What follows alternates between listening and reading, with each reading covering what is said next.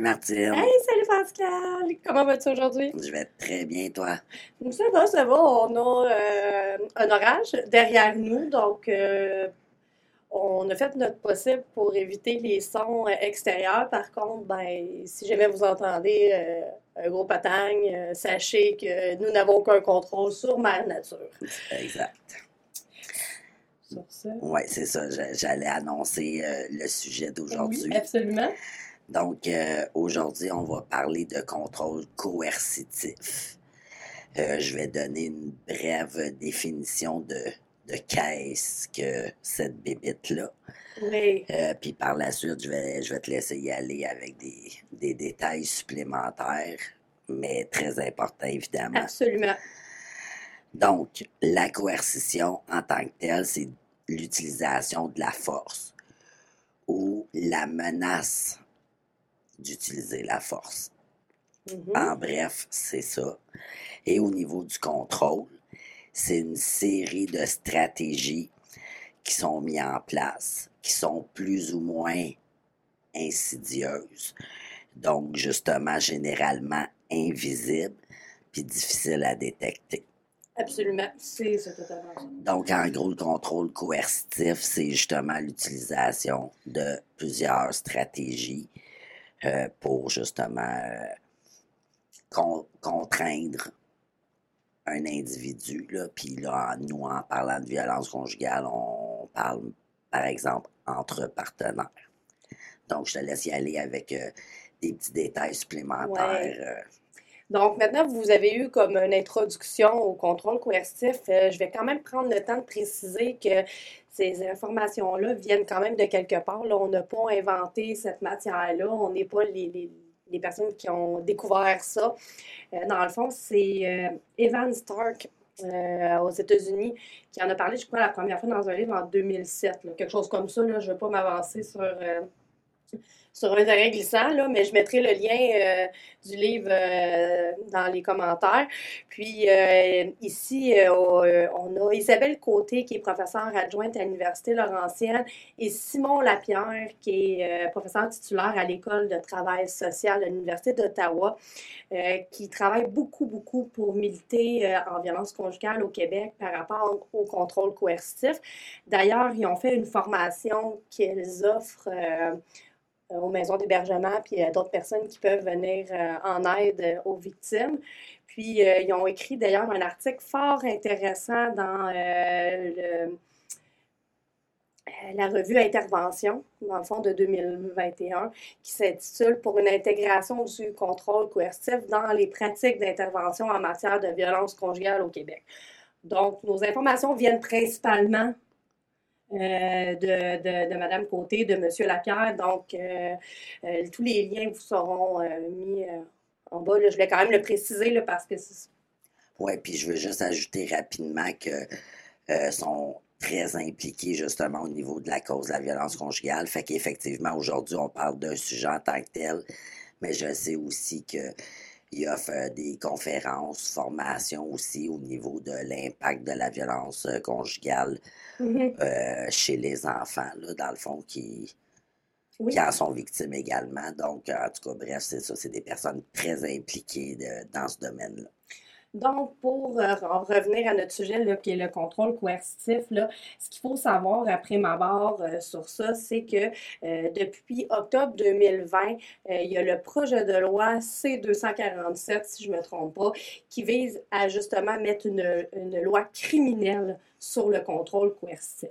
Euh, en avril dernier, avril 2022, là, ça serait passé à une autre étape. Euh, Là, parlez-moi pas de comment ça fonctionne, les étapes avant qu'un projet de loi devienne. C'est, pas ça. Là. Je vous mettrai les liens. Puis s'il y a quelqu'un qui peut me l'expliquer, vous me l'expliquerez pour que les prochaines fois, je sois bonne. Mais en tout cas, on espère qu'éventuellement, ça va en venir à, ça. Hein, c'est un désir qu'on a là, de, criminaliser le contrôle coercitif. Donc, jusque-là. Euh, ce que je trouve qui est important de nommer aussi, c'est que juste au Québec, euh, François Legault a investi 223 millions de dollars sur cinq ans euh, pour la violence conjugale, pour contrer la violence conjugale. Donc, euh, vu les, nombreux féminicides qu'on a eu en 2021 et qui continuent à avoir lieu en 2022, là, on va pas. Il y en avait avant, mais là, est-ce qu'on est plus attentif? Est-ce qu'on les remarque plus? Est-ce que l'effet de la pandémie a eu un impact? Absolument. Euh, mais là, c'est que les gens peuvent plus fermer les yeux. Donc là, on a ça, mais avant d'en arriver au meurtre, il y a plein de choses. Puis, euh, contrairement à la croyance populaire qui veut que la violence conjugale, ça soit une violence qui est physique, bien, ce n'est pas le cas. C'est euh, même dans les statistiques moins fréquent maintenant la violence physique que ça l'a pu l'être auparavant. Par contre, le nombre de plaintes pour voie de fait n'a pas, diminué. C'est juste euh, des statistiques par rapport aux violences vécues qui disent qu'il y a moins de violence physique. Euh, fait que là, euh, qu'est-ce que ça veut dire? Qu'est-ce que ça veut pas dire? Faites vos propres déductions. Je ne suis pas là pour vous dire quoi penser. Mais tout ça pour dire qu'au bout de la ligne, si c'est pas la violence physique, c'est quoi? On a parlé de plusieurs types de violences dans le passé, notamment la saison 1. euh, mais le, le- le contrôle coercitif, on ne l'a pas abordé. Dans le fond, le contrôle coercitif, ça, inclut tous les comportements qu'il peut avoir dans une relation de violence. Et c'est surtout le fait que c'est un portrait global qui explique la violence conjugale et non pas un événement ou euh, une stratégie en particulier. Donc, ce qu'il faut retenir, c'est que euh, ce qui est criminalisé, c'est seulement ce qui est euh, geste de violence physique ou euh, de violence sexuelle. Sexuelle financière, là, dans certains cas. Oui, puis c'est même pas au niveau criminel nécessairement, financier, c'est- c'est c'est- c'est des- c'est différent. Ouais. là. Tu peux poursuivre, mais pas au criminel, là. En tout cas, ça devient compliqué. Donc, pour bien comprendre la manifestation du contrôle coercitif, ce qu'il faut comprendre, c'est qu'il y a plusieurs types de victimes aussi, puis il y a plusieurs types d'agresseurs.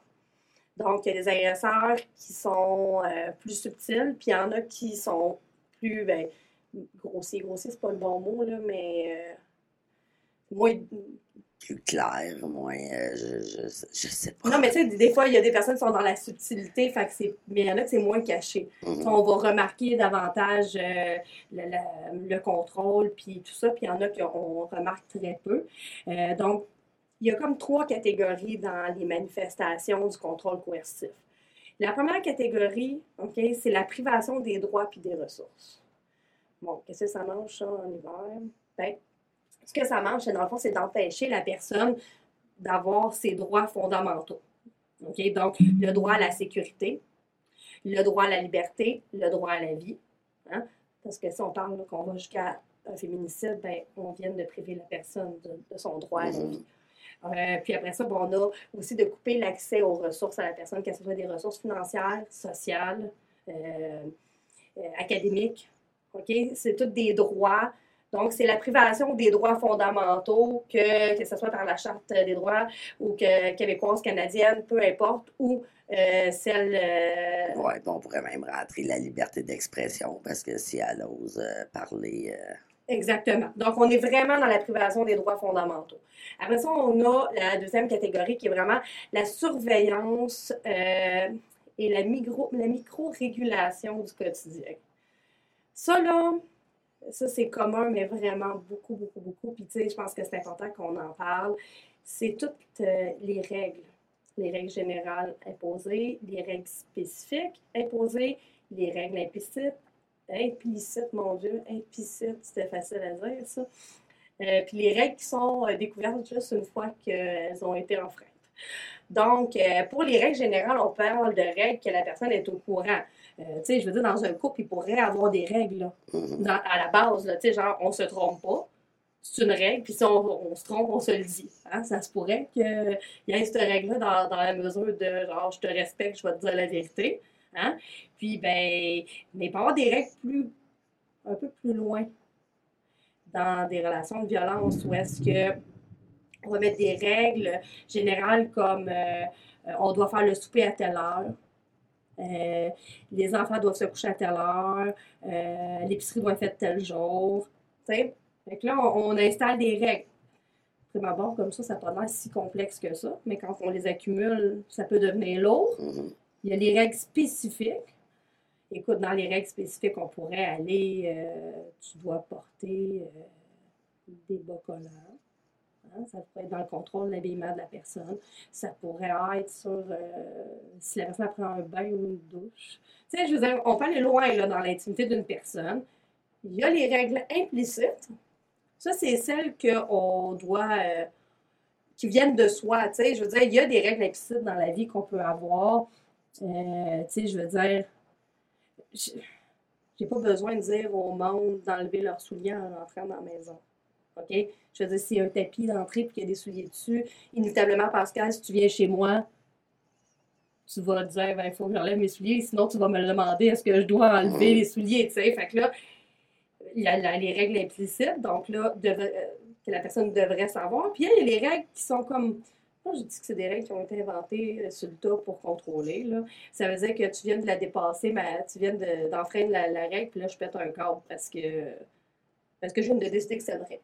Oui, puis l'autre n'était même pas au courant. Exactement. Donc là, la personne, elle, marche sur des œufs, on en a déjà parlé, elle a peur, elle doit respecter toutes les règles. Euh, là, elle a des règles implicites qu'elle s'auto-invente. Fait que c'est vraiment parfait pour l'agresseur, là. Parce qu'elle est en train de s'auto-contrôler parce qu'elle s'invente des règles, parce qu'elle dit, OK, si, si ça, si ça, ben, il faut que j'aille jusque-là.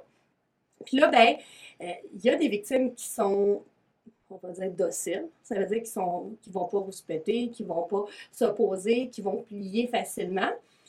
Puis là, ben, ça ne veut pas dire qu'il n'y aura pas de règles spontanées qui vont débarquer il y en a quand même. Puis ça, c'est pour garder le contrôle, pour rappeler à la victime que l'autre a le contrôle.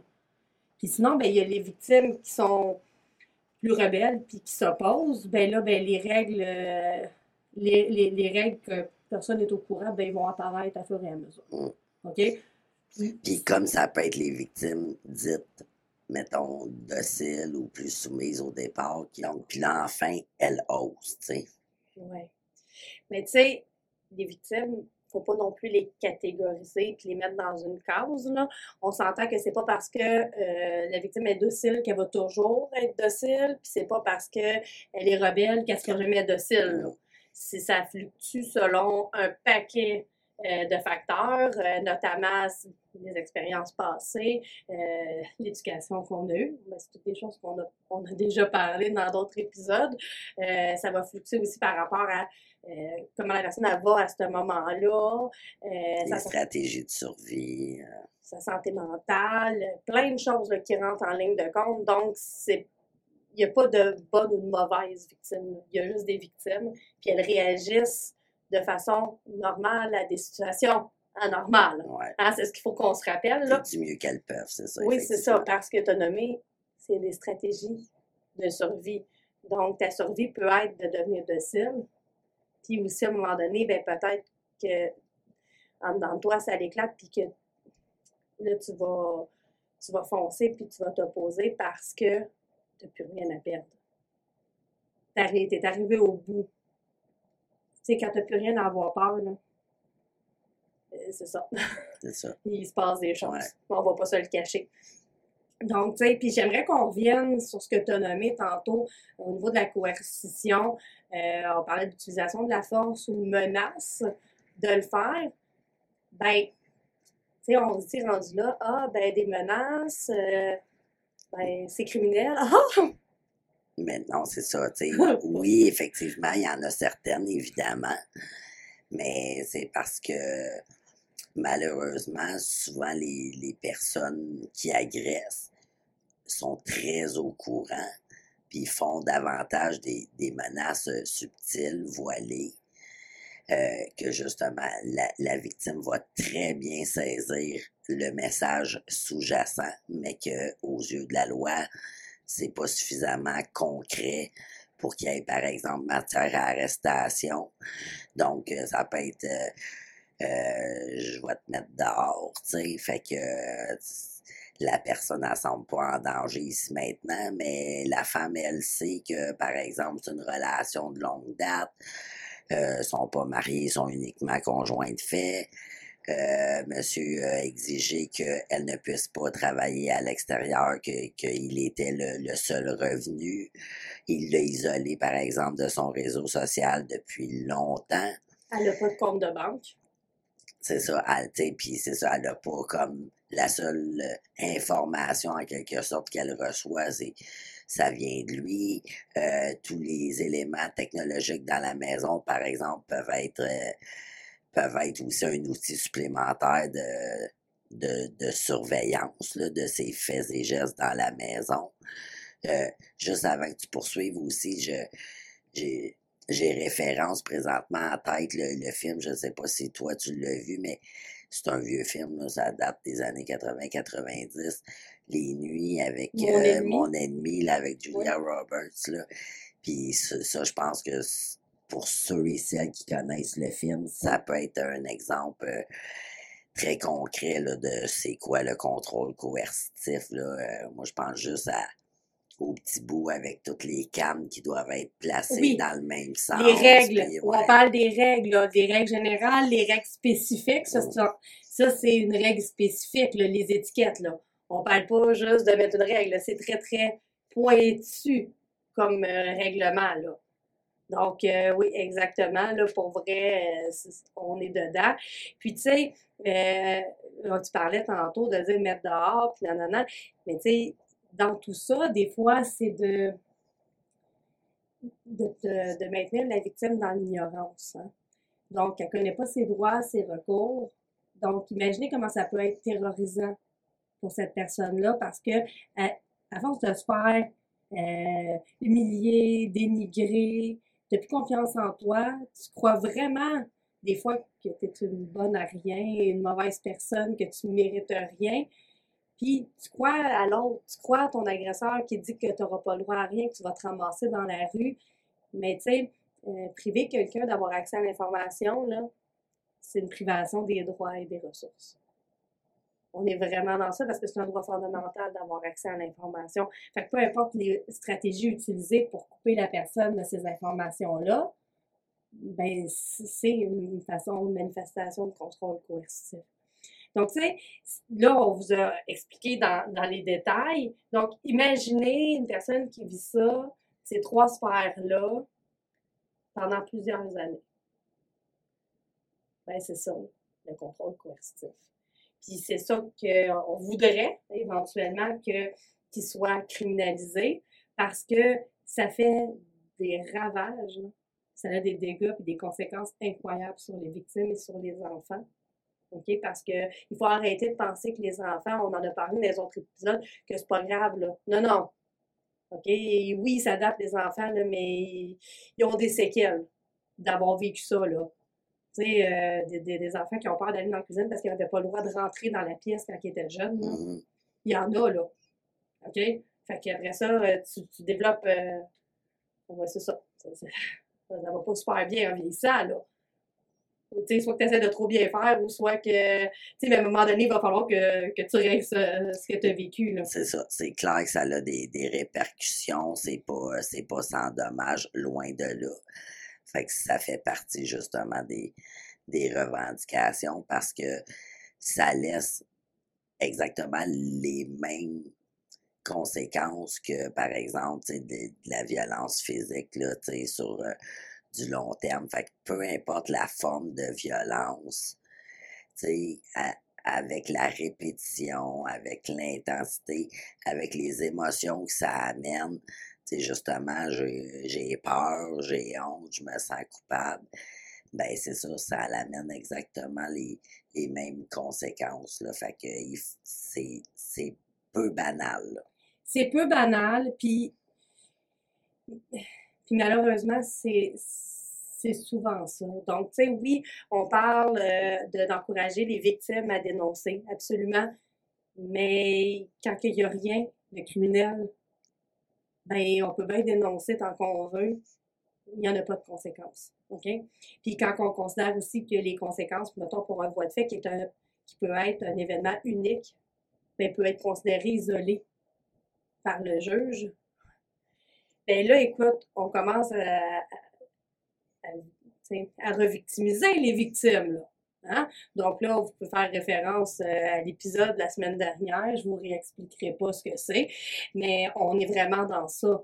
Donc, qu'est-ce qu'on va faire en tant que société? Là? Elle est où notre position, puis qu'est-ce qu'est-ce qu'on décide de faire? Est-ce qu'on laisse aller les choses comme ça? Euh, c'est sûr qu'il y a l'enjeu de comment on fait pour prouver le contrôle coercitif. Ça devient complexe. C'est sûr que, tu sais, on, on pourrait aller avec des études qui expliquent c'est quoi les conséquences en long et en large, mais il faudrait des années d'études. Puis on sait très bien qu'au niveau psychologique, les conséquences chez chaque individu sont différentes, puis vont se manifester de façon différente, puis les réactions aussi. Donc, on, tombe dans un terrain vague.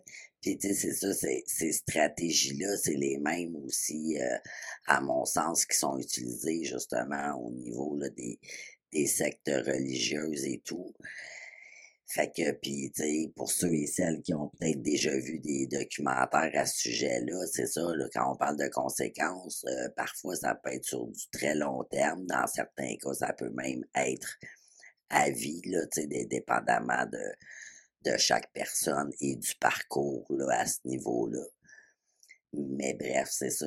Puis comme tu dis, oui, c'est comment le prouver mais il faut arrêter de se mettre la tête dans le sable et se dire justement le voie de fils, c'est l'événement de violence.